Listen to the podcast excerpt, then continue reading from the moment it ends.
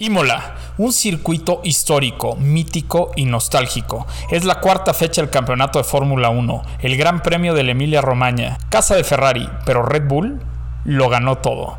Coequiperos, bienvenidos a Pitbull. Esto es Max y Checo, la mejor dupla.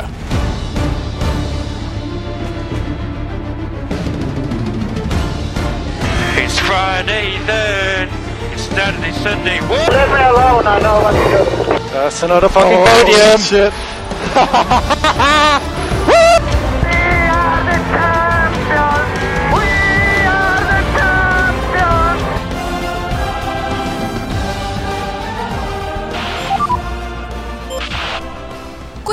¿cómo están? Qué felicidad estar aquí otro lunes más con ustedes después de un gran fin de semana con mucha actividad porque fue la primera fecha con un sprint y tenemos muchísimo que platicar, pero antes de todo esto quiero darle la bienvenida al tío Raúl, al mero mero, ¿cómo estás?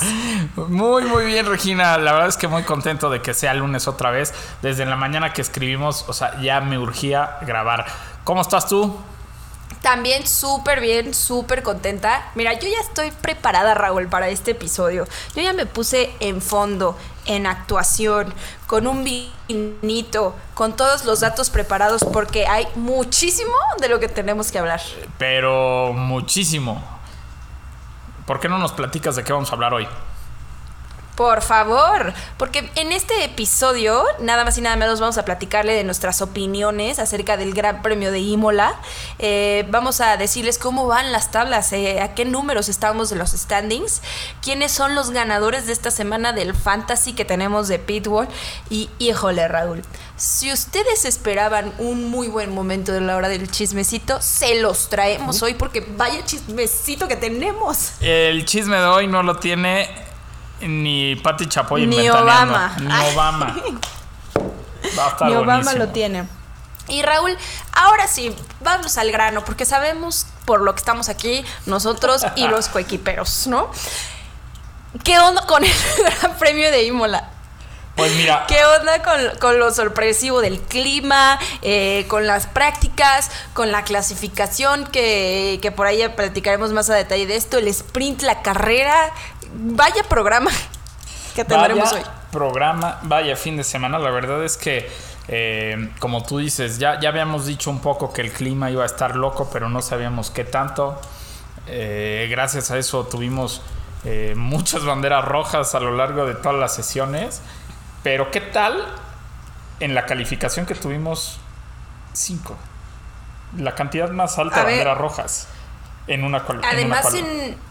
En, una quali y en, y en una pista que no es tampoco tan peligrosa hoy en día, ¿no? Que se vuelve bastante monótona y el trenecito se, se- se nota. Y en esta quali, pues básicamente lo que tú dices es, es lo que afecta es el clima.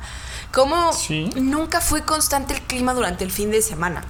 No fue ni lluvia constante, ni hu- humedad constante. O sea, básicamente empiezan esta quali con la pista mojada. Tienen ciertos tiempos, después llueve, después deja de llover, después vuelve a llover otra vez.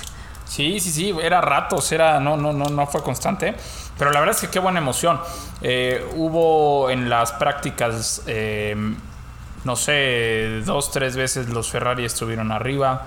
Después estuvieron los Red Bull. Checo Pérez, la verdad es que traía un muy, muy buen ritmo. Eh, después los Mercedes nos sorprendieron en las prácticas libres 3, 2 más bien. Nos sorprendieron, pero para mal. Ajá, pero en las, pero en las prácticas libres 2, después de, antes del, del sprint, ah, fueron prácticamente, bueno, Russell fue el más rápido, ¿no? Entonces, Ah, ujú. pero, pero bueno, eso en las es prácticas, que ¿no? yo ya me ando adelantando a las qualis. Espérate. Yo, ¿Nos sorprendieron? No. Eh, espérate, pero en las prácticas no andaban, o sea, ya en la- en- andaban mal, pero en las prácticas 2 traían buen ritmo, se veía como que podían alzar. De Pues sí, tenían ese uno y, y cuarto. Exacto, exactamente. Entonces, bueno, pues este, ya después en la calificación fue otra cosa. Ah, totalmente. Y además vimos esta clasificación atípica eh, en viernes por el sprint. Es que en esta clasificación sí se iba a celebrar el pole position como el más rápido. Y bueno, pues los primeros eliminados, Yuki Tsunoda, Pierre Gasly, Latifi, Esteban Ocon y, y Albon, porque se le queman los frenos de esa manera. Al- Albon está que arde, Raúl. Sí, on fire. Y la verdad es que. On fire. Pero qué buena, qué buena carrera tuvo. Con Carrera dio. ¿verdad? Ya ¿Verdad? hablaremos Yo, de yo eso. también, yo también lo dije. Y bueno, después de esto ya los, los 15 pilotos que estaban compitiendo en la Q2 eh, salen a dar unas vueltas. Sin embargo, por la lluvia, pues coequiperos, sabemos que las lluvias hacen los coches más lentos, sobre todo también por el tipo de neumático y por los cuidados que se tienen que tener en las curvas y en las rectas. Y gracias a que ya habían hecho cierto tiempo y llega la lluvia y se sabe que con esa lluvia no puedes competir contra un tiempo que tuviste más rápido porque no estaba lloviendo así o no estaba tan mojada la pista, pues los equipos decidieron ya no salir. Sí, pues la verdad es que no podías arriesgar, ¿no? O sea, digo, al final ya nadie iba a mejorar los tiempos porque, como dices, las primeras vueltas las dieron en seco. Cuando empezó a llover después de una bandera roja, eh, pues obviamente ya no iban a mejorar esos tiempos. Se quedaron adentro, calificaron este, prácticamente los 10 como estaban. Gran, gran calificación, por ejemplo, de Vettel, ¿no? Eh, una sorpresa, la verdad, porque yo, yo en lo personal a mí me decías, oye, Vettel va a estar en el top 10, ni de broma decía. No, ni de broma. Y en la carrera también. O sea, la constancia que tuvo después de un muy mal inicio de temporada, tanto por COVID y, y- y lo que pasó la carrera pasada, y ahora ya poder competir en Q3 y en los primeros lugares, tanto en sprint y en carrera y en todo, pues una mejora notoria. Y- sí, claro. Sí, claro. Y un dominio superior en el Aston Martin que Lance Stroll también. Aunque yo siempre he dicho que Lance Stroll tiene algo. A mí Lance Stroll, Raúl, Ajá. no se me hace absolutamente nada malo. Creo que ha tenido sus errores, como muchos de los otros novatos también lo han tenido. Creo que lo castigamos más a él por el hecho de ser dueño del equipo y a otros, pero creo que es bastante... Que, que es un buen calibre de piloto. Sí, En- a en ver, esta digo, para, estar en 2022. Fórmula 1 no nada más se necesita dinero. Eso, eso es un hecho. Eh, eh, eh, la verdad es que no lo hizo mal. Pero tampoco lo está haciendo tan bien como lo está haciendo Vettel, que de plano él dijo. A mí llegar octavo en Imola fue como una victoria. Por lo que había Claro. pasado. Y- Sí, pero Fettel es un cuatro veces campeón del mundo. Sí, no, bueno, sí, sí, sí. Es- es- es- yo sé que hasta la basura se separa.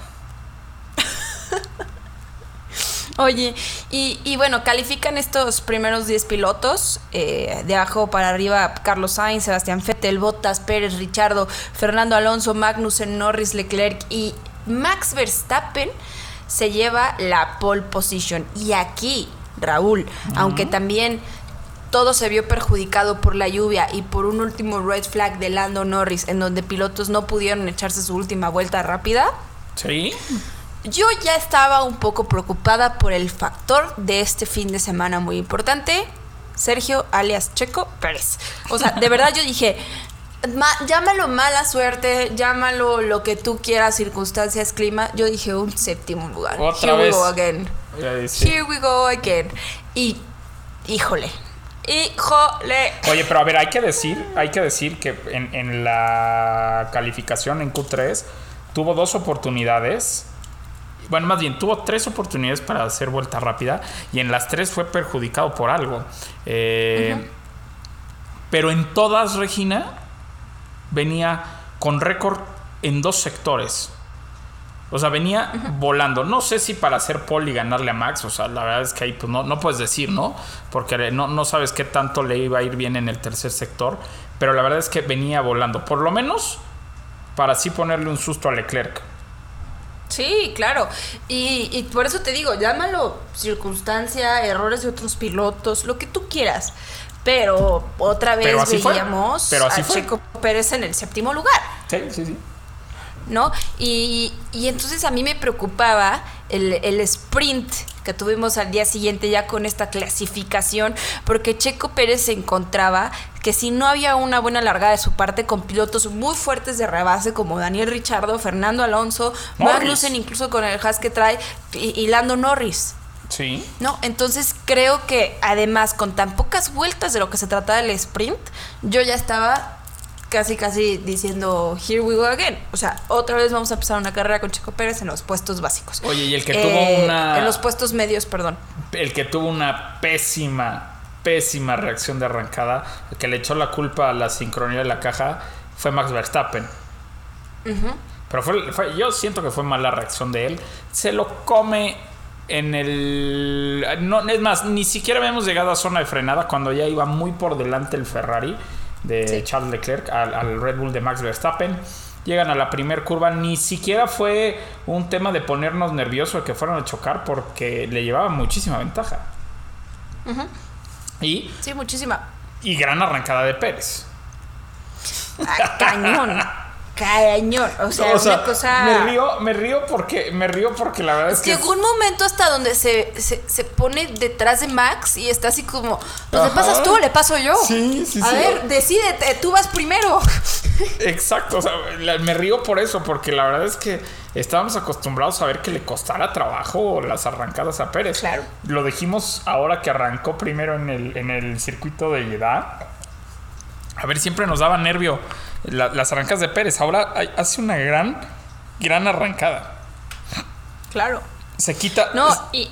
Perdóname. No, no, no, dale, dale.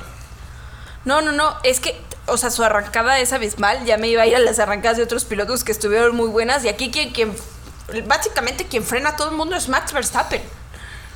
Sí, sí, sí. Eh, Digo, obviamente les bastaron tres vueltitas para agarrar ritmo e irse para adelante eh, tanto Charles Leclerc como Max Verstappen, pero, por ejemplo, Checo Pérez no se tardó en pasar a Magnussen, que de hecho le- lo, advierten con una bandera blanca y negra de que no podría, no podía hacer este oleaje, ¿no? Le dicen el waving en las rectas. Lo pasa fácil como si estuviera parado. Y entonces dije, bueno, ya pasó, ya pasó a, a Magnussen, ahora, ahora Norris. Siento que sí le va a costar más trabajo porque Norris no traía mal ritmo. Y le, ¿Qué rebase más limpio, perfecto, elegante y superior tuvo Checo Sí, Pérez no, con, no, con eh, Norris? eh, Norris no metió ni las manos. Ajá, dijo, o sea, de Pásale, verdad, compadre, ¿sí?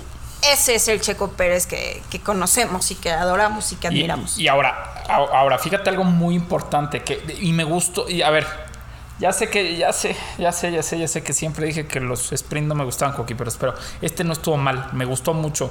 Y les voy a decir por qué me gustó. Porque se, se pelearon, porque sí, pues ya repartirse entre ocho pilotos los puntitos ya no está tan mal. Para nada. Y, y es lo que habíamos alegado todo este tiempo. Número uno, no las cumplieron, coequiperos. Nos pusieron la pole position como el piloto más rápido en las clasificaciones. Número dos, ocho pilotos pueden puntuar. Dos menos que en una carrera. A lo mejor para los primeros lugares no son los mismos puntos. Pero un punto para el octavo lugar es bastante cercano a los puntos que se le dan en la carrera. Sí, pues vean Entonces, a botas. exactamente. Entonces nos da más adrenalina. Eh, también quiero incluir, es que Raúl, no me has preguntado cómo está el clima. ¿Cómo está el clima? No sé. Es broma. Estuvo muy, perdóname, tenía que hacer No, ese chiste, pero es estuvo muy bueno, pero adoramos a, A. Fernando de Fosarole. Sí, sí, sí, cracks. Y ese es el factor también que le da la emoción al sprint. Justo. La pista mojada, el no saber si va a llover o no. Ya los ocho primeros pilotos puntúan. eh, Max Verstappen versus Charles Leclerc en las últimas dos vueltas una locura. O sea, ya hay un sprint que nos da de qué hablar. Sí, y, y te voy a decir una cosa, él, a ver, eh, digo, no, no por esto, no, Checo pasó fácil, pero Magnussen salió con, con neumáticos medios. Fue el, fue el único piloto que salió con medios eh, al sprint. No, fíjate que había otro piloto. mm, me Tienes pare- razón. No, pues este Schumacher. Eh, Tienes también, ¿no? razón, tienes razón. Schumacher, fueron los Haas. Sí, di- discúlpame, sí. Eh, pero bueno, de los que estaban arriba, Magnussen era el único que traía amarillos. Eh, él esperaba que entraran en, en- en- en ritmo los, los neumáticos. Le costó mucho trabajo ponerlos en temperatura. Ya sabes que hay una, hay una curva de, de caída de los rojos mucho más agresiva que la de los amarillos. Pero nunca pudo Magnussen ponerlos, cosa que no le pasó a Leclerc. A ver, a Leclerc iba volando, iba 4 segundos por delante de Max Verstappen, pero esta curva, te digo, de rendimiento, las llantas rojas, le llegó muy rápido a Leclerc. Perdió la posición con, con Max. Y si le das dos vueltas, la pierde con Checo, ¿eh? Sí. O sea, la verdad es que este Leclerc no tuvo rendimiento con esas rojas. Eh, Lo mismo le pasó a Sainz, sin y se nota menos clarísimo, notable. o sea, se nota clarísimo el ritmo que traía Leclerc y cómo va decayendo a tal grado que últimas dos vueltas eh, ya se acerca Max Verstappen a menos del segundo, activa el, el DRS y puede pasarlo. Y después acaba tres segundos por delante de Leclerc. Y después, exacto. Y Checo, pues ah, llegó a un segundito, este, un segundito y o- 1.8 segundos atrás de Leclerc, pero gran, gran fin de semana. Oye, lo único que no pudo ganar eh, Max Verstappen este fin de semana fue la, la vuelta rápida en el sprint. No, que- Todo lo demás, que la gana Pérez, pero de, de ahí en fuera, todo lo demás tiene nombre Max. tiene nombre Max. Y también hay una parte eh, interesante de- del sprint, que es esta batalla que comienza a tener Bottas, Magnussen y Fernando Alonso. Sí. En donde al sí. final tanto Bottas como Magnussen adelantan a Fernando Alonso y se queda sin los puntos. Y platicando de lo más triste, además de No, esto, no es el fin de semana para Carlos Sainz, ¿no? O sea, tiene pues esta retirada en la, en la Q3 con, con este choque porque se esforzó tanto por dar la vuelta rápida y subir tiempos como los traía Charles Leclerc y, y Max Verstappen, que tuvo ahí un error y, y sale de la, de la pista. Y aquí, en este sprint, yo ya estaba emocionada, Raúl, porque yo dije, Red Bull Ferrari, Red Bull Ferrari, primeros Sí. pilotos contra segundos pilotos y la mejora de Carlos Sainz, los rebases que tuvo durante todo el sprint y llegar en ese cuarto, eh, en esa cuarta posición, Sí, yo dije sprint. esta carrera, esta carrera va a estar y vaya sorpresa que también nos encontramos en la carrera. Sí, digo, ahí la verdad es que no fue, no, no fue culpa de Sainz. ¿no? Se, lo No. lleva, se lo lleva puesto Richardo después de una muy buena arrancada. Es que, a ver, los dos, así como en el sprint, los dos Ferraris tuvieron grandes arrancadas. En la carrera se vieron un poquito más lentos al arrancar. Porque, bueno, eh, en el caso de Leclerc pierde la posición con Checo Pérez. Y Sainz pierde la posición con Norris y con Richardo, que prácticamente venían a la par. Por eso es que lo sacan. Claro. Pero No, y con, y con ese golpe que aunque escuché comentarios que decían que había cierta culpa compartida, pues aquí quien más culpa yo vi que tenía era el McLaren. a ver quién se fue a disculpar al box de quién. O, o en este caso del, del hospitality de quién. Entonces, eh, que también fue gran gesto de Richardo irse a disculpar. Se dieron unos besitos y este no, ta- no, mm, terminó en eso. Pero, pero a ver, Sí, la, la culpa, o sea, para mí no hay culpa compartida. O sea, para mí la culpa fue 100% de, de Richardo. Y no sé si han visto la repetición, pero se tocan dos veces. O sea, no nada más es cuando, le, cuando se lo pone, cuando se lo lleva puesto, habían ya tocado. este Incluso Magnussen, que también o sea, tuvo una buena arrancada, también Magnussen les da por ahí un, un lleguecito. Ese Magnussen. Sí, un ¿Qué loquillo. quieres que te diga? Todo un loquillo Magnussen. Eh, y bueno, vamos a hablar ahora sí de la carrera. Volvemos a empezar con pista mojada, cambios de temperatura. Oye, eh, y con diferentes estrategias que ya se iban a, a utilizar. Porque además, adelantando un poco, no jugaron a una parada, se fueron a dos. Bueno, a- acá sinceramente yo dudaba que se fueran a una por, o sea, por lo que les habían durado los, por lo que les habían durado los neumáticos en, las, en las prácticas. Eh, por ahí Pirelli mandó el, el- ¿cómo te puedo decir? Pues sí, la- las estrategias posibles y se veía el de una parada muy complicado de hacer sobre todo por el cambio de temperatura que tuvo la pista. Eso es muy importante lo que dijiste, Regina. Porque sí, acuérdense que iniciamos con llantas, llantas intermedias, las de mojado. Pero mira, Te voy a decir, Pirelli puso las siguientes tres estrategias posibles. De 22 a 29 vueltas con el eh, neumático medio o amarillo. Y después este, acabar con blancas. Era la más rápida, una sola parada. La otra era arrancar con rojas entre 13 y 18 vueltas y el resto con, con las blancas, pero pues obviamente el dar tantas vueltas con las blancas quiere decir que al final vas a acabar muy muy lento en, ritmo de carrera si quieres aguantar con esas llantas. Y había una tercera estrategia que era de 12 a 17 vueltas con roja, de 35 a 40 con las amarillas y después volver a poner amarillas. Que fue lo que pasó porque dieron normal, entre 17 y 19 vueltas todos con las, con las intermedias, con las verdes de, de lluvia media. Después dieron entre 35 y 40 vueltas con las amarillas y después pararon por las rojas. Y si viste, solamente fueron los, los punteros los que hicieron esa, esa parada. Bueno, los punteros y, y Schumacher. y Schumacher. Y yo creo que también el hecho, pues importante era lo inconsistente que, que fue la lluvia, como lo mencionamos durante todo el fin de semana. Empezabas con eh, pista mojada, se marca perfectamente la línea De ya carrera, después sí. de, de ciertas vueltas, la línea de carrera en seco. Que esto ya te daba la mejora que básicamente fue Richardo quien les da pie a todos a decir ya es una buena opción cambiar a, Y, y te digo, ¿A algo, y te digo algo, medios? Regina. Se Yo no tarda- entendí por se qué tardaron, Richardo. ¿eh? Se tardaron todos. Richardo, de verdad, recupera muy buenas posiciones. eh, después de que pasó a los pits por, por el golpe. Y yo no entendí. No sé qué pasó con sus llantas. Que, a ver si tú sabes. Que pasa a las 5 o 6 vueltas de nuevo a los pits. Bueno, O sea, le duraron muy poco. Tuvo un problema que- de rendimiento. es que ya ¿Qué que- pasó? Porque lo que había recuperado. bueno. Pues básicamente se le echó a perder con esa otra parada. En el choque arrancó con intermedias nuevas. Ajá. Pero en la vuelta 2 tiene que poner nuevamente intermedias, pero puso unas intermedias usadas que ya había usado en las prácticas.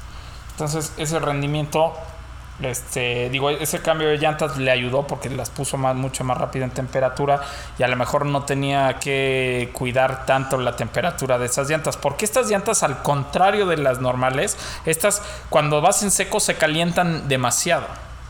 Entonces, Sí, pero. O sea, entiendo perfecto el, el cambio de, No, lo- esas voy- a lo- primeras medias. Sí, a lo que voy es esto. Él entra, ¿no? Porque obviamente la vida de estas medias iba a ser menos. Entra En la vuelta 16. Entra en la vuelta 16 medios. por medios, pero nunca tiene buen rendimiento. No, te estoy diciendo a tal grado que a la vuelta 30, Para cuando los neumáticos medios para. Exactamente. O sea, otros pilotos. Para por unas duras. Otros pilotos a esa altura las estaban metiendo apenas en el rango de funcionamiento ideal. Es lo que te digo, o sea, y, y se me hizo impactante el por qué si ya había recuperado todas estas buenas posiciones gracias a que fue el primero en, en traerse las, en, en utilizar las medias e incluso viste cómo hizo la vuelta rápida en cuanto se puso Sí. las medias y ya todos los pilotos empezaron a parar a pits por esas medias, es como quien dio pie a... ¿sí? En la vuelta 30, o sea, 14 vueltas después vuelve a parar por unos duros. Es Fue, porque fue, fue mala ¿Qué le pasó a sus llantas? Pues no, porque todos los pilotos pararon. Ponle, creo que fueron dos vueltas después que Richardo, ¿no? En Pero- la 17 ya empezó a parar acabaron- Pierre Gasly. Pero acabaron eh, con esas llantas. Williams. Entonces siento que, o sea, pero haz de cuenta, todos, todos, mira, te voy a decir, todos los pilotos arrancaron con verdes. Después todos cambiaron por amarillas. Algunos por amarillas Y luego ya se dividió en. Y luego, no, pero espérame, los únicos que cambiaron llantas, o sea, todos hicieron una sola parada, a excepción de eh, Verstappen, Pérez y Leclerc, que usaron rojas, incluso Leclerc hace un cambio después del trompo, y, y Schumacher. Entonces te digo, fue yo creo que error de estrategia de McLaren meterlo tan pronto por las blancas.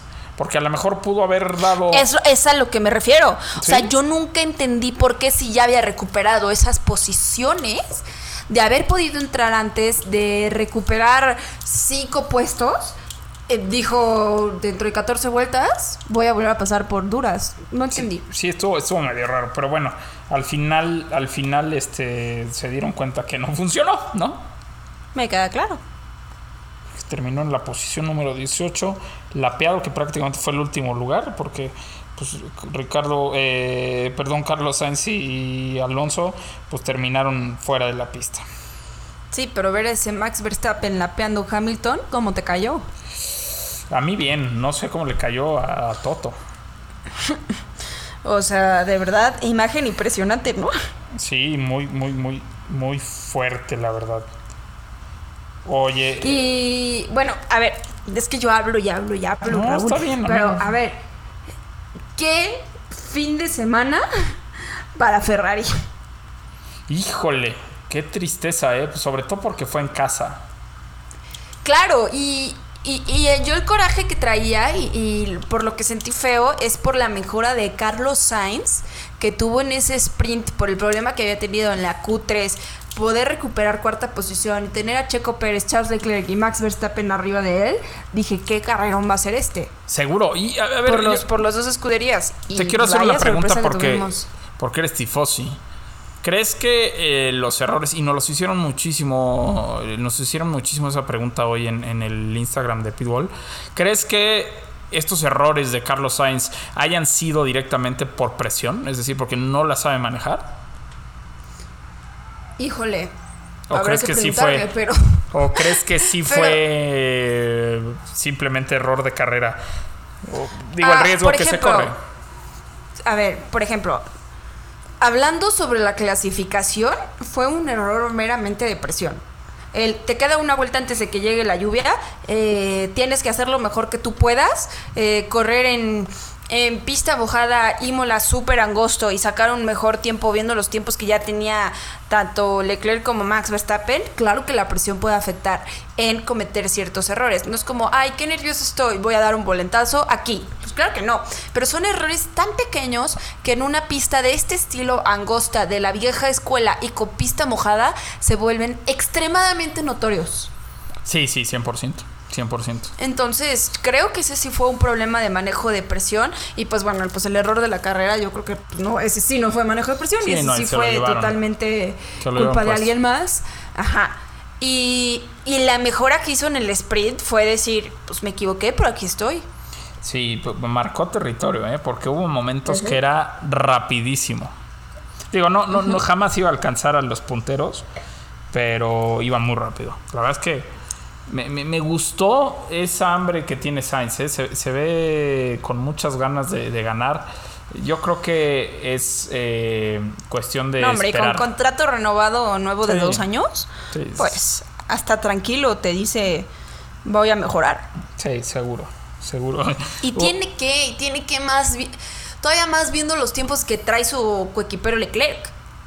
O sea, claro que va a mejorar y claro que se va a levantar. Y ven, y- o sea, y estamos hablando, Raúl, ¿Y? de un piloto que quedó arriba de Leclerc el año pasado. Sí, sí, sí. O sea, 100%. O sea, estamos, eh, eh, estamos muy jóvenes en, este te- en esta temporada para tomar conclusiones. Es muy Estoy temprano todavía. Sea, sea el tema que sea, ¿eh? es muy temprano para, para decir que, Manches, que Leclerc Raúl, va a ser 19 campeón. grandes premios nos quedan. Por delante, ¿Sabes sí. todo lo que puede pasar en 19 grandes premios? Pues- pues a la mitad de la temporada vemos cómo puede subir otro equipo a pelear por el campeonato. Así A ver, nada más para que se den una idea, ¿eh? nos quedan 19 carreras. En 2020, en la época de la pandemia, el- la temporada tuvo 17. Entonces, sí, Regina, todo, todo puede pasar. Pero pues también te vas dando cuenta qué equipos traen un mejor rendimiento. Sí, por supuesto. Aunque te, te lo juro, ¿eh? yo, yo siento que no hay que dar por muerto a nadie. O sea, este, Ah, oye, dimos por muerto las primeras dos carreras de McLaren y este Y fin de semana ¿eh? tuvieron un podio. Y vean, o sea, eh, ahí va mi pollazo, ¿eh? La verdad es que me, me gustó muchísimo el podio por tener a mi pollo y a mi McLaren paisano. tuvo primero un 1-2 en estos últimos años que Red Bull.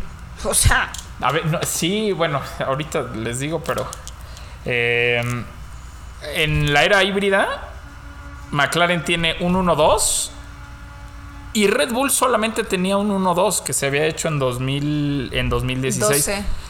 Digo en do- 12. En porque sí- 2016, sí, pero... 2012, en 2016. Ajá, pero está interesante, ¿no? Que apenas hacen el segundo en la era híbrida. O sea, eso te. Y, y- y Mercedes tiene 54 terminadas en, en 1-2. Eso habla de la aplastante. eh, aplastante eh, dominada. eh, ¿Cómo se dice? Eh, época de dominio de Mercedes. Claro. Y Raúl, este Dígalo, dígalo. 1-2 de Max Verstappen y Checo Pérez nos da de qué hablar por el título de este episodio del día de hoy. Sí. Max Verstappen y Sergio Pérez son la dupla actual en la Fórmula 1, aunque llevemos eh, cuatro carreras, más fuerte de la temporada.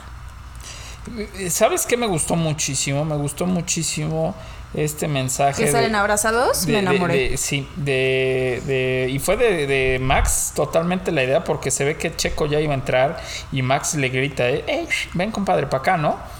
Eh, entran abrazados y te puedo decir que es, Qué gran gesto. sí, es un gran gesto, pero también es, es una, ¿cómo te puedo decir?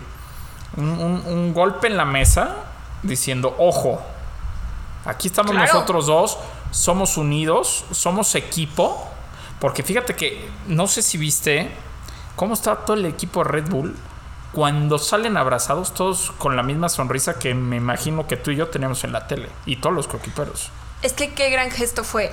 O sea, verdad, verdaderamente fue muy emocionante. Yo me acuerdo que lo vi, estaba con mi papá y con mi mamá, ahí ya desayunando. Y le dije, mamá, bebé, están saliendo abrazados. Y mi mamá, eso es el deporte. Eso es la competencia sana. Y además, como tú dices, sí es como, sí puede ser un gran gesto para nosotros y para el público y para el, aficiona- el aficionado, pero seguramente es un mensaje. Claro. Y lo debe ser para todos los demás equipos de decir, ¿qué tal esta dupla? Somos consistentes, nos ayudamos entre los dos, logramos un 1-2 después de 10 años. ¿Por qué sigo diciendo 2012, Raúl? Después de 7 años en Malasia 2016. Sí. Y venimos más fuertes que nunca. Además, como también mensaje de Max Verstappen de dos retiradas que ya tuvo la temporada de cuatro ca- carreras, que todavía no llega a, pero que ya están mucho más cerca de Charles Leclerc Ajá. por ese primer lugar, pero también es un mensaje de decir, por nosotros dos vamos a ganar el, el campeonato de constructores y voy a ser campeón del mundo 100%. nuevamente. Y, y- y es que te voy- digo, ya no acabé esto, pero bueno, Mercedes-Benz lleva 50, ah, dije 54, pero lleva 53 eh, 1-2, eh, finales en 1-2 en la era híbrida, es decir, desde 2014. Ferrari 4, Red Bull 2 y McLaren 1. Eso les habla de- del dominio que tuvo Mercedes durante esta época híbrida o de esta era híbrida. Y, que- como tú bien lo has dicho, la mejor pareja histórica en la Fórmula 1 que ha sido Bottas y Hamilton. Pues ocho veces campeones del mundo nomás, toda No. la era híbrida. Nada más. Pero te voy a decir algo, bien, bien lo has dicho en episodios pasados en donde mencionas que la, la dupla más exitosa en la Fórmula 1 ha sido Bottas y Hamilton. Sí. Y por fin vemos, ya con este mensaje como lo platicamos de Max Verstappen y Checo Pérez, ver la dupla más exitosa actual en esta Fórmula 1 2022. Y pe- pero ¿sabes qué? Pero ¿sabes qué es más fuerte? El mensaje de, de equipo, ¿no? De Checo, Max, Red Bull y- Exacto, y, el porque- carro. Sí, a ver, es el mensaje claro para todos los demás equipos y eh, pilotos de decir, miren lo que traemos juntos. O sea, de verdad, miren nuestro 1-2, miren cómo tuve dos retiradas, por eso se me acercó, por eso está en este primer lugar Leclerc, pero aquí estamos. Y, y sobre todo el de, o sea, esto que están viendo ahorita, lo van a ver varias veces en el transcurso del año. A ver, le dieron un, Eso, eso queremos ver. le dieron una mordidota a la diferencia de puntos que les llevaba Ferrari y sobre todo Leclerc. Claro. Y Raúl, yo te quiero preguntar, ahorita ya platicando de Max Verstappen y Checo Pérez, Sí. ¿Tú crees que con este rendimiento y resultados que está dando Checo Pérez esta temporada puede ser campeón del mundo? Es algo que pregunto yo, todos los coequiperos y todos queremos saber la opinión del tío Raúl. Sí, sí, claro. A ver, es que es bien difícil esto. Eh, a ver, sí puede ser campeón del mundo, claro. A ver, con estos con estos fines de semana que nos está dando, porque nos está dando grandes sábados otra vez, ¿eh? O sea, a ver, estuvo muy cerca de los tiempos de Leclerc y de los tiempos de Max. Simplemente tuvo mala suerte para no poder llegar. Eh, grandes carreras. Entonces, claro que sí puede ser campeón del mundo. Aquí el tema, eh, y creo que vas a estar de acuerdo conmigo, es el compañero que tiene. Porque tiene a Max Verstappen, que es uno de los mejores en la historia. Que me van a decir, oye, Raúl, nada más ha ganado un campeonato. Sí, pero vean qué nivel de piloto es Max. Eh, hay que, mira, por ejemplo, nada más voy a dar otro dato, tío, que tengo por aquí anotado, pero quitando Hungría y del año pasado y Turquía del 2020, hay que irnos hasta México en 2019 para ver una carrera sin Max Verstappen acabando fuera del podio. De ahí en fuera, todas las carreras que acaba Max Verstappen las acaba en el podio, Regina. No manches, Raúl, este dato está impresionante, ¿eh? Está- Estaría interesante que nos dieras el próximo episodio la comparativa con Hamilton, ¿no? Pero Justo, desde eso ando 2019, las solo ha habido dos carreras que ha completado que no ha quedado en el podio. Sí, y, y- y ojo, y ojo, ¿eh? Las carreras donde, donde ha- no ha acabado, Ah, No es- no es es por porque un se tema- le descompone el motor, se le poncharon las llantas, Mira, le sí. chocaron, o sea, sí, sí, sí, sí, sí, sí. O, o- o, por ejemplo en Bahrein de este año, ¿no? Que el coche pues simplemente se le quemó. Entonces, o en, o en Australia. Entonces, esas son las, esos son los no terminados de, de Max, pero todo lo demás es podio, podio, podio. Y en Hungría del año pasado, recordemos el golpazo que le dio Botas al iniciar la carrera. Entonces, pues llega en noveno, pero no porque haya tenido buen coche, ¿no? Entonces, o por mal rendimiento más bien. Está, está cañón. Qué locura. Oye, qué dato, ¿eh? Qué bárbaro. Está Pero, bueno. a ver, te voy a decir yo qué opino sobre lo de Checo Pérez y Max Verstappen. Y justo este fin de semana mi cuñado me apostó a que Checo Pérez quedaba arriba de Max Verstappen esta temporada. Pero, yo lo veo muy difícil, Raúl. ¿Y por qué no O sea, rompes el corazón? ¿Por qué te rompe el corazón de que... O sea, no a mí, a todos los coquiperos que le van a Checo. No, es que te voy a decir algo. Yo creo que hay circunstancias y hay temporadas en donde el campeonato de Kimi Raikkonen, por ejemplo, vemos cómo sube por su consistencia y, y- perdón, su constancia en, en las carreras y en los puntos. Y esto, además de ser un piloto ex- excepcional, lo lleva a ser campeón Claro. del mundo, ¿no? Sí, esto claro. es como, como queriéndolo poner en otra, o sea, como queriéndolo igualar, ¿no? Hace cuenta el- los ejemplos. Pero yo creo que el factor Max Verstappen sí es importantísimo. sí, sí. sí. O sea, importantísimo. Eh, Entonces. O sea, lo que le está pasando ahorita a Checo Pérez. Yo creo que Checo Pérez sí puede ser campeón del mundo, pero no con un Max Verstappen. A ver, no, ahora el tema es que ya le queda muy poco tiempo en la Fórmula 1, ¿no? También hay que, hay También. que, hay que decir eso. Pero a ver, eh, lo que le está pasando ahorita Max, a Max, hoy nomás, a Checo Pérez, es lo que en algún momento le pasó a Nico Rosberg. Es decir, es un gran piloto, es un gran piloto y tuvo que pelear con Lewis Hamilton.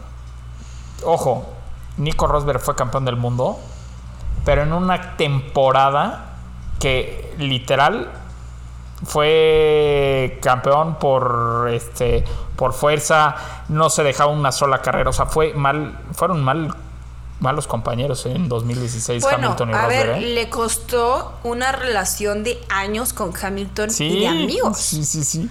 A tal grado que, híjole, se siguen dando en la torre en el Extreme E. Que Bueno. ya me cambiaron los calendarios porque ya vamos Ya. a tener Extreme E en mayo y ahora vamos a tener Extreme E en julio en Italia. Pero se siguen dando de topes fuera de la Fórmula 1 a Pues, ese grado. Este fin de semana. Estuvo la competencia. Este fin de semana en una entrevista Nico Rosberg dice, eh, pues deberían de cuestionar el trabajo de Hamilton porque vean a Russell con el mismo coche lo que hizo, ¿no? Entonces se siguen dando... Claro que papá, papá Toto Wolf sale a defenderlo y a decir, no, Sí. yo te estoy dando un coche inconducible. Sí, ese, ese mensaje, e- e- ese audio fue muy importante ¿eh? porque es más que decir, eh, más que de decir simplemente, oye eh, Luis, te estamos dando un mal coche. No, o sea, fue un mensaje fuerte hacerlo público de decir, es el coche, ¿eh? O sea, aquí se está Claro. echando la culpa a Mercedes al 100. Están defendiendo un poquito a Luis. Oye, Regina, pero, pero, Algo que no me dijiste, ¿qué apostaste con tu, con tu cuñado? No apostamos nada, pero. Pero dijimos la apuesta. Ah, porque fíjate que eh, ahorita que me acuerdo, la que sí dijimos una apuesta de una, de una pizza fue aquí, ¿eh? ¿Y quién ganó? Pues no sé. No me acuerdo qué apo- O sea, fíjate, yo sí me acuerdo qué apostamos, pero no qué dijimos. Entonces ahorita voy a ¿Cómo revisar el otro programa. Ah, apostamos una pizza. Ajá, pero no me acuerdo, o sea, qué dijimos. Entonces creo que creo que voy a escuchar el programa pasado. Creo que apostamos Ferrari y Red Bull. Sí, algo Esa así. es mi, yo- sí. mi teoría. Porque tú dijiste que Red Bull iban a ser campeones en esta en este circuito, yo dije Ferrari. ¿En serio? No, pues hay que ver. Pero bueno, ahorita lo revisamos y ya luego nos pagamos la pizza. Pero, ¿qué más tenemos? Tú dime qué más tenemos. Híjole, pues yo nada más quiero que nos digas, a, a mí y a todos los coequiperos que nos están escuchando, Raúl, ¿cuál fue tu parte favorita de la carrera? Tu sorpresa y tu decepción. Uf, eh, mi parte favorita de la carrera voy a nombrar dos y son con el mismo piloto. La arrancada de Checo Pérez, sí, se, se comió a Leclerc. Y sobre todo estas dos batallas que tuvo con Leclerc, cómo las supo sortear y cómo las supo ganar. ¿no? Incluso en la, en la primer parada a boxes eh, sale por detrás de Charles Leclerc y le gana. Eh, mi sorpresa, mi sorpresa está siendo un piloto llamado Valtteri Bottas, Uf, Sí. qué buena esa, ¿eh? este, que está haciendo gran trabajo. Y, y mi decepción son dos. Mi decepción más grande en la vida es Mercedes y Lewis Hamilton. Yo sí estoy dolido.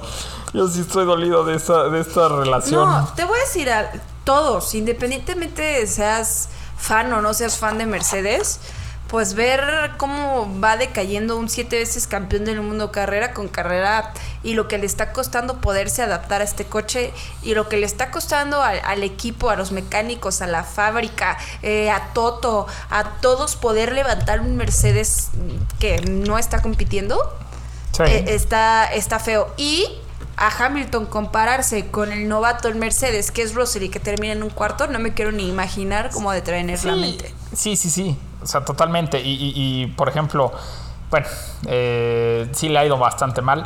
Mi otra decepción se llama Pierre Gasly, ¿no? Y no hizo nada. O sea, no está haciendo nada, Regina. Es, es triste también ver eso. A ver, eh, todos están hablando de que no dejó pasar a Hamilton. Sí, no lo dejó pasar, pero por un treceavo lugar. O sea, sí, ¿sabes? O sea, eso, no vale. Y, pero con lo que me quedo en general de este fin de semana es con la aplastante victoria de Max Verstappen. Se lleva todo excepto la vuelta rápida en el sprint. Hace gran chelem. ¿Cómo, ¿Cómo se llamará ese gran Chelem? Gran Super Chelem, Gran Gran Chelem, Gran chelem plus. No, yo creo que se llamaría. Gran Chelem Plus. Se llamaría Gran chelem max. No, es que Así como A la ver, vuelve, que volvamos a ver esto pasar, está muy difícil porque además tenemos esta temporada donde tenemos solo tres sprints. Sí, ah, ¿no? Pero, ajá, pero ojo aparte con esto, ¿eh? Déjame decirte otro dato de tío. En la, en la era que quieras de la Fórmula 1, solamente en dos ocasiones, dos pilotos han hecho Gran Chelem la misma temporada. ¿Cómo crees? Y es Sí. una locura entonces. Sí, Porque sí, sí, en esto que cuatro estamos- carreras que tenemos de la temporada ya tenemos a los dos.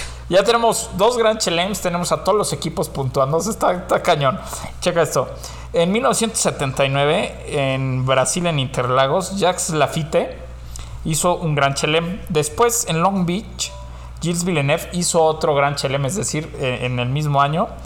43 años tuvieron que pasar para que otros dos pilotos pudieran hacer Gran Chelem en el mismo año. Este año, pues obviamente Charles Leclerc y Max Verstappen ya, tienen su Gran Chelem. Está cañón este dato eh, también, perdón.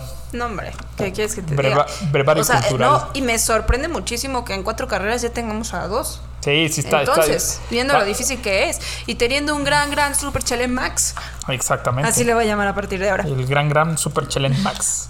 Oye. Regina, pero tú, Pero ¿qué yo, dices? ¿Quién es tu sorpresa? ¿Con qué te quedas? ¿Tu decepción? Mira, mi parte favorita de la carrera fueron las condiciones climáticas que tuvimos. Órale. Eh, es, es que esto juega increíble con las Sí. estrategias. Es un, es un circuito de la vieja escuela que es angosto y que se, se torna mucho al trenecito. Y ahora con la cambio de reglamentación, más la lluvia, más eh, todo, todos estos cambios de estrategias, pues se, me- se vuelve algo muy interesante para mí. ¿No? Eh, esta es como mi parte favorita de la, de la carrera. Mi sorpresa, sin Ajá. duda, una es eh, la mejoría de McLaren con este podio de Lando Norris. Mi pollito. debido- No, la verdad es que fue también venir de, sobre todo la carrera pasada no les fue tan mal, pero venir de, de las primeras dos carreras en donde McLaren no corría, Sí, sí, sí. sí. literal, ya posicionar a uno de sus pilotos en un podio en la cuarta fecha de, de 24, pues es un muy buen resultado. de- ajá. De Y Yuki 23, pero Tsunoda. Oye, Y Yuki Yuki. Yuki, Yuki, Y Yuki Tsunoda también es una de mis sorpresas porque gran carrera hizo el japonés. Le das, dos, le das dos vueltas más y se traga a Leclerc, ¿eh? que, que venía ahí sufriendo Ajá, con el coche. Además, y, y yo creo que así como pues cuestionamos a ciertos pilotos en su debido momento, pues también se celebra cuando hacen cosas muy buenas y lo hizo muy bien Yuki Tsunoda. Me gustó muchísimo la sorpresa que tú dijiste que fue Valtteri Bottas, pero te voy a decir que a mí no se me hace una sorpresa porque yo siempre he sabido y he creído el calibre de piloto que es Valtteri Bottas y que fue el equipo quien lo frenó bastante. Entonces verlo en estas posiciones me gusta y, y me hace sentir muy bien. Y mi decepción, sin duda una, fue Esteban Ocon durante todo el fin de semana. Ok, sí. Sí, vas, la verdad es que fue mala, fue mal fin de semana Ocon y el pasado no fue tan bueno. Pero, Regina, estamos hablando de que le lleva 20 puntos de diferencia a Alonso. Ni me lo digas, Raúl. ¿Quieres que siga grabando este podcast? Cambiemos de tema. No, olvídalo. Oye, mis dos pilotos favoritos de la temporada no terminaron la carrera. Ya sé. Oye, yo- Imagínate cómo me sentí. Sí, no, no, no. Oye, a ver, eh, no sé, a ver, que voy a meter cizaña, no sé qué digas tú, pero, y lo digo con todo respeto porque tengo a grandes amigos españoles, pero tú les preguntas a cualquier español hoy en día qué les pareció la carrera y todos dicen que muy mala. A mí se No, me hizo no tiene nada que ver. a mí se me hizo muy buena la carrera. El tema es que sí, pues obviamente los dos pilotos españoles quedan fuera. Pero no fue mala carrera. Se me hizo muy buena. No voy a hablar de todo el fin de semana, voy a hablar de la carrera. Se me hizo buena y entretenida por las condiciones climáticas y los tipos de estrategias que tenían que utilizar los pilotos. Por eso se me hizo buena. por eso claro. vimos más acción y por eso vimos eh, muchas cosas interesantes.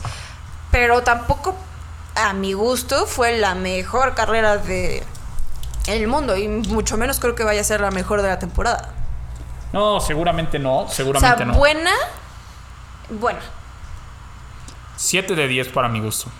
6.5 para mí. Pero tampoco fue mala, porque No, para nada. Víctor Abad, por ejemplo, dijo, pésima carrera, eh, muy aburrida, y la verdad es que no creo. No, porque lo que la hizo interesante fueron los cambios de estrategias y, y que no sabíamos si iba a llegar la lluvia o no. 100%. Pero quítale la lluvia, Raúl.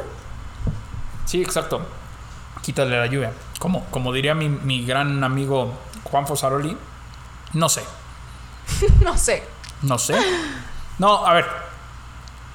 Siento que fue por eso. A lo mejor nosotros estaríamos hablando de que había... Y también sí. tenemos el factor 1-2 Red Bull y, y Checo Pérez que en este segundo lugar y el mensaje que mandan y esto pues se vuelve nostálgico y decir, ay, qué bonito estuvo todo, pero pone felices, sí, enfócate en la carrera. Sí, no, no, no, 100%. No voy a, no voy a pelear mucho, pero sí, este, estuvo muy... Estuvo, para mí estuvo bien peleada. Eh, por ejemplo, tuvimos a, a Bottas bien, Russell, Norris, eh, Sunoda, Vettel, Vettel, o sea, Vettel, tú, tú si me dices la semana pasada, el la próxima carrera Vettel va a ser eh, octavo lugar, te digo ni de bronca. O me dices, la próxima, el próximo fin de semana Botas entre sprint y carrera va a sumar 12 puntos, no te lo creo. Y la verdad Sí, es que me está gustando mucho este año, me está gustando mucho que sea tan eh, competida, porque no está siendo pareja, ojo, ¿eh? No es- la Fórmula 1 no está siendo pareja, está siendo competitiva y competida, entonces está muy padre. Muy padre. Y ahora sí, eh, sobre estos, estas diferencias de puntos, eh, vámonos a platicar sobre los standing, Raúl. ¿Por qué no te echas los de los pilotos y yo me echo los de los constructores para que los coequiperos sepan en qué puntos vamos, quién va primero, quién va segundo, tercero? Ya tenemos nuevos puntos con el sprint. Me los voy a aventar un poquito más rápido de lo normal, pero obviamente en primer lugar está Charles Leclerc con 86 puntos. Sabíamos que pasara lo que pasara, no iba a perder la, la- la- la cima en el campeonato. El lugar, sí. Exactamente. Pero ojo, Max Verstappen brinca desde un quinto hasta el segundo lugar con 59 puntos. Gran fin de semana para Max Verstappen, se llevó todo. Y Red Bull hizo 58 puntos este fin de semana, que es históricamente el, puntaje más alto que ha hecho un equipo en un fin de semana. En tercer lugar, el mexicano Sergio Pérez con 54 puntos, 5 abajo de su coequipero, no va mal. El que sorprende es cuarto lugar, George Russell con 49 puntos. En quinto lugar, Carlos Sainz con 38 puntos, que ya dijiste que tuvo un muy, muy, muy mal fin de semana. En sexto lugar, mi pollito Lando, Lando Norris, 35 puntos. Qué bueno está este, este top 6. Eh, después, en séptimo lugar, la decepción para mí este año, Lewis Hamilton con 28 puntos. Una de las sorpresas del año, Valtteri Bottas con 24 puntos en octavo lugar. Y Esteban Ocon, ojo, por ahí me invitaron un live hace en, en- Instagram el otro día y decía, no, es que Ocon es malísimo. Ahí está, noveno lugar con 20 puntos. En décimo lugar, Kevin Magnussen con un Haas 15 puntos, Regina. En el onceavo lugar, Daniel el Sonrisas Richardo con 11 puntos. Y en doceavo lugar, Yuki Tsunoda con 10 puntitos. Pierre Gasly con 6 puntos en treceavo lugar. Sebastian Vettel, que puede puntuar, hace 4 puntos en esta carrera y se posiciona ya en la posición 14. Fernando Alonso. ¿Sí te digo? Raúl, no, te escuché. Ah, ¿verdad? Es broma. Eh, Fernando Alonso con 2 puntos. ya dímelo para en que la yo- posición lloremos 15. juntos nosotros. El, el- el chino Wang Yuzhou, un puntito en la posición 16. Y Alexander Albon, que también nadie habló de Albon, pero hizo un gran regreso, una gran carrera y por poco y se mete a los puntos. Está en la posición número 17 con un puntito. Pronto llegarán más puntos para Alex Albon. En la posición número 18, Lance Stroll con un puntito. Y en 20. Perdón, en 19, 20 están Mick Schumacher y Nico Hulkenberg y Nicolás Latifi en la posición número 21 en un campeonato de 20 pilotos. Híjole. Gracias FIA y Liberty Media por darnos esta Fórmula 1 2022 como la estamos viviendo. Eh, platicándoles un poquito del campeonato de constructores, eh, Ferrari en primer lugar con 124 puntos, pero ya no muy atrás y a una simple carrera de diferencia Red Bull con 113 puntos peleando por ese campeonato constructores. Mercedes en tercer lugar con 77 puntos, aún así con todos estos errores que hemos visto del coche y el y, y el equipo, ¿no? Durante estos fines de semana. Eh, muchos de estos puntos agradeciéndole a, a George Russell, básicamente. Sí. Eh, McLaren 46 puntos ya en una mejor posición. Alfa Romeo con 25, Alpine con 22 puntitos, Alfa Tauri 16, Haas 15. Aston Martin 5 puntos y Williams 1. Porque bien lo dijiste, Raúl. Cuatro carreras de la temporada y ya sumaron puntos todos, Todos. los equipos. Oye, eh. ¿traes ahí por ahí los datos nada más para que nos digas a los primeros cinco lugares que van en nuestro fantasy? Pues sí los traía, nada más que se me cerró la página. No, no es cierto, como creen. Sí los tengo. Eh, bueno, yo voy súper bien. Tengo 831 puntos. Yo ya no sé ni en qué voy. Con Pero- Sainz y con Ferrari bajé yo creo esta temporada. Digo, esta carrera mucho. pero te digo una cosa, no voy ni cerca, ¿eh? Y, ocho- y 831 puntos para mí no eran malos, ¿no? La semana pasada iba en sexto, me fui al carajo con 12 porque pues Sainz. Y en primer lugar, con 913 puntos, señor Antonio C. Zambrano TJ, me imagino que es de Tijuana, Saludo hasta allá. Después, en segundo lugar, Julio César MM. Ah, ya sé, eres Julio César Mares, porque por ahí me, escuché, me, me escribiste. Estás me- así bien tranza. Oye, ¿por qué no dices quién va en top 3? No, porque él va en segundo. Ah, porque va en segundo, Sí. claro. Monte King de Julio César MM, 881 puntos. Qué buena, qué buena este, pelea aquí en estos dos. Después Pedro B, 878. Y Camioneros B de Valeria L con 876. Es el top 4. Y luego a Carlos Team de Juan L, 863. Ese es nuestro top 5 del Fantasy del Pitbull. Recuerden que. Oye, está buenísimo. Yo también si salgo en esos lugares también te diría, oye, dinos. sí, Claro. están buenos. Están buenos. Recuerden que, recuerden que te interrumpí. No, no pasa nada. Oye, pero recuerden que el eh, premio al ganador de la Liga de Pitbull MX en la Liga Fantasy de Fórmula 1 es un año. Un año de, de Fórmula 1. 1 TV para que el próximo año No se pierdan se ni una sola. Todas las caretas. carrera. Ya rifamos, ¿eh? O sea, ya rifamos un año de Fórmula 1 TV para este año. Eh, unos Legos increíbles. De, Ah, qué padre estuvo ese de logo. AMG. No, estuvo increíble. Hasta yo quería el otro. Y se vienen muchos, muchos más sorteos eh, para que no Y olviden de seguirnos. Y actividades, además, en México y en Guadalajara. Para que no nos dejen de seguir en nuestro Instagram, pitbull-mx. Eh, Raúl, Dígame. no nos vamos porque nos vamos a la hora favorita de todos los coaquiperos. ¿Y dónde es eso? Eso es en Televisa. Ventaneando. Así que los dejamos con este intro.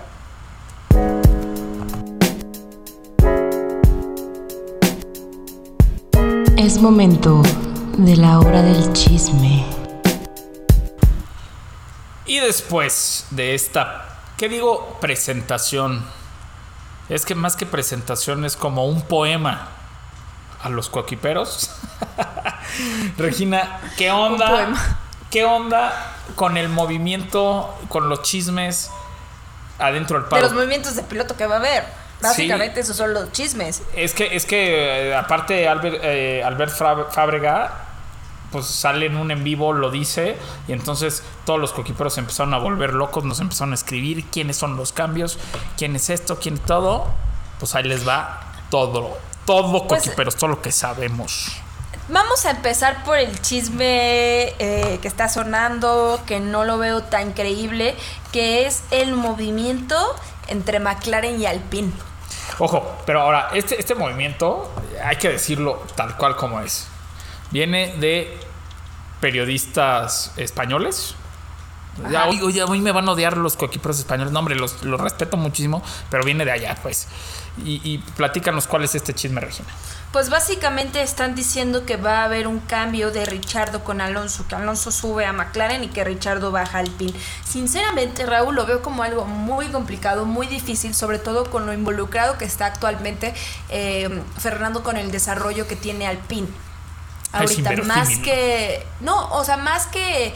eh, sea mejor, sea peor, pueda competir mejor, pueda competir peor, lo que tú quieras. Ajá. Yo creo que la relación que tiene ahorita Fernando con Alpine y el famosísimo plan es meramente el desarrollo que está teniendo con el equipo para tener un auto a futuro de 2023-2024 y darle ese asiento a Piastri Sí, con seguramente. un equipo renovado, ¿no? Lo que vimos con Schumacher cuando regresa a la Fórmula 1, Fernando Alonso haciendo lo mismo con, con Alpine, creo que, creo que va de la mano por ahí.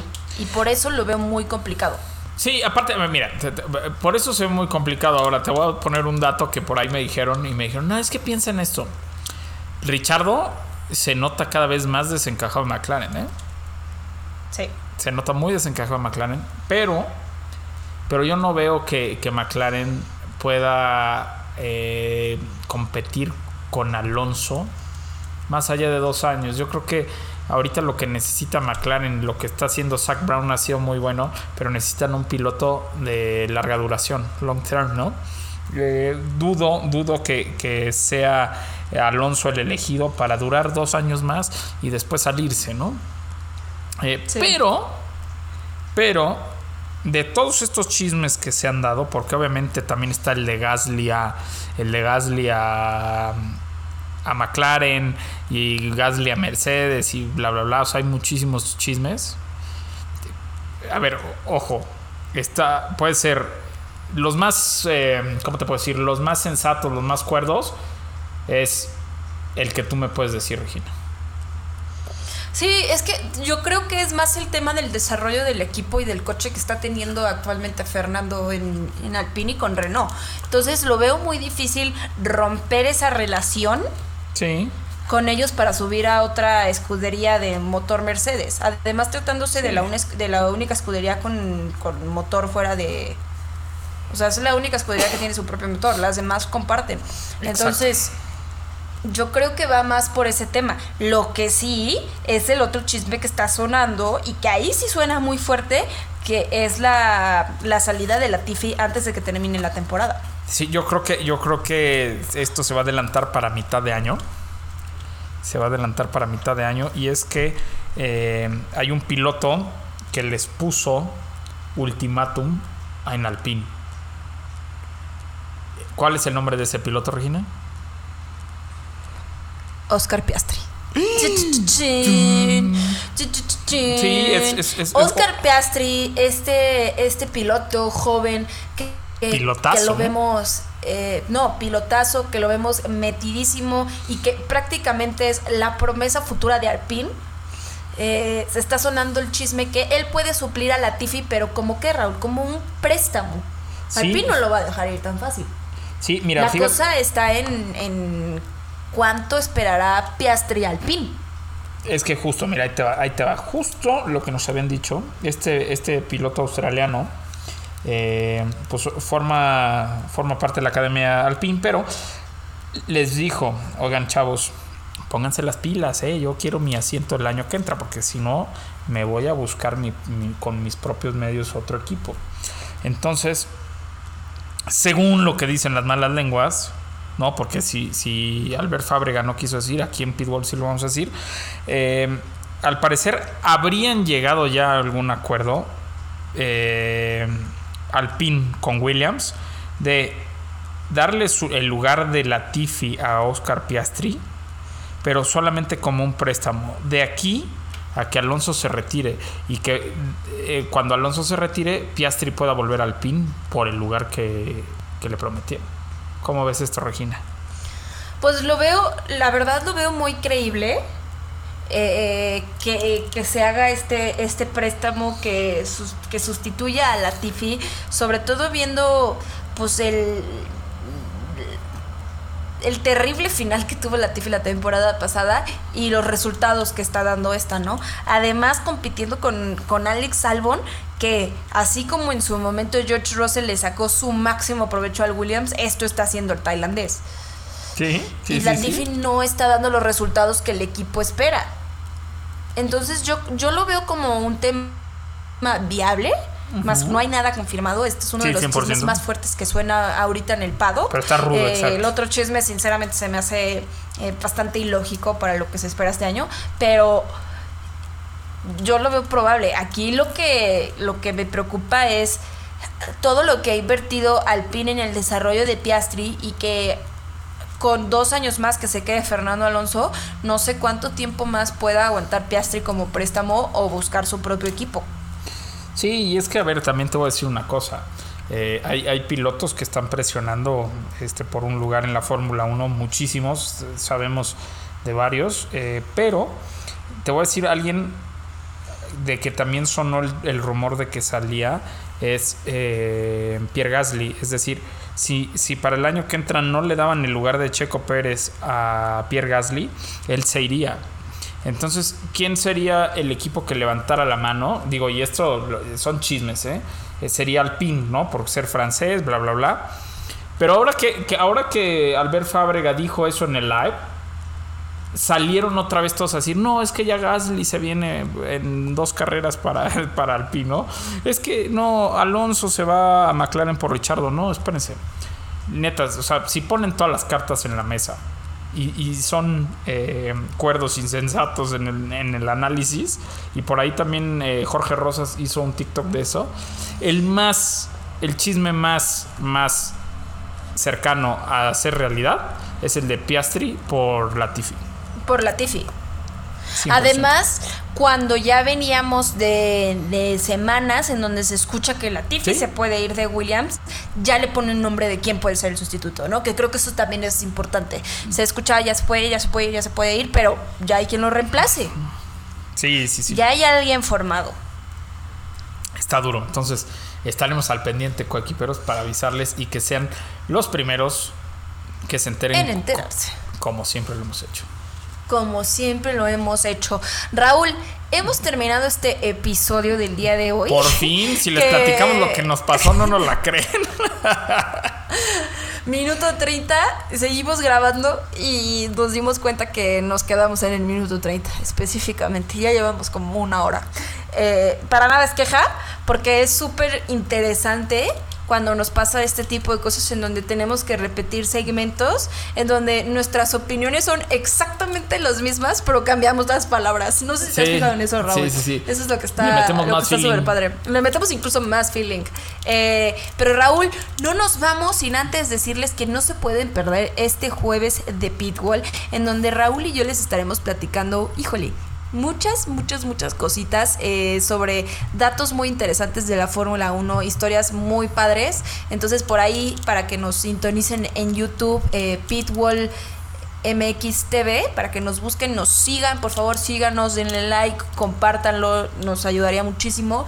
Y también sin comentarles que eh, no pueden perderse nuestra, no pueden dejar de ver nuestra página de internet www.pitbull.com.mx en donde por ahí estaré subiendo algo hoy, ¿o no, Raúl?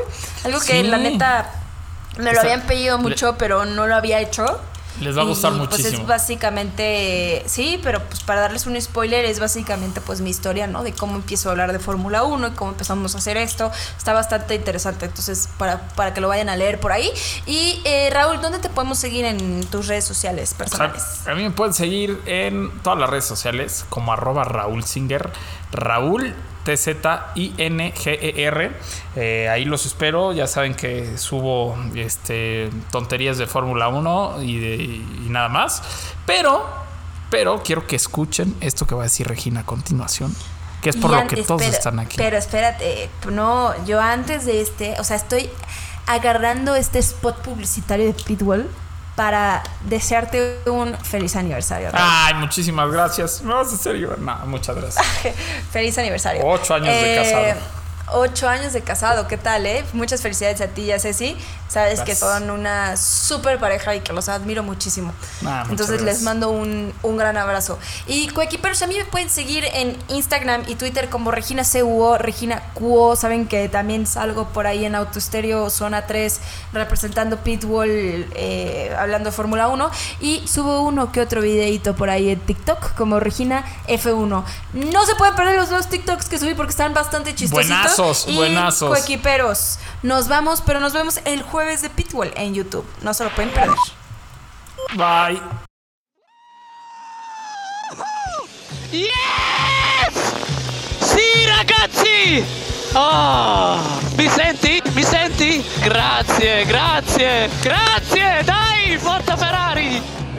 Grazie ragazzi, grazie! Forza Ferrari!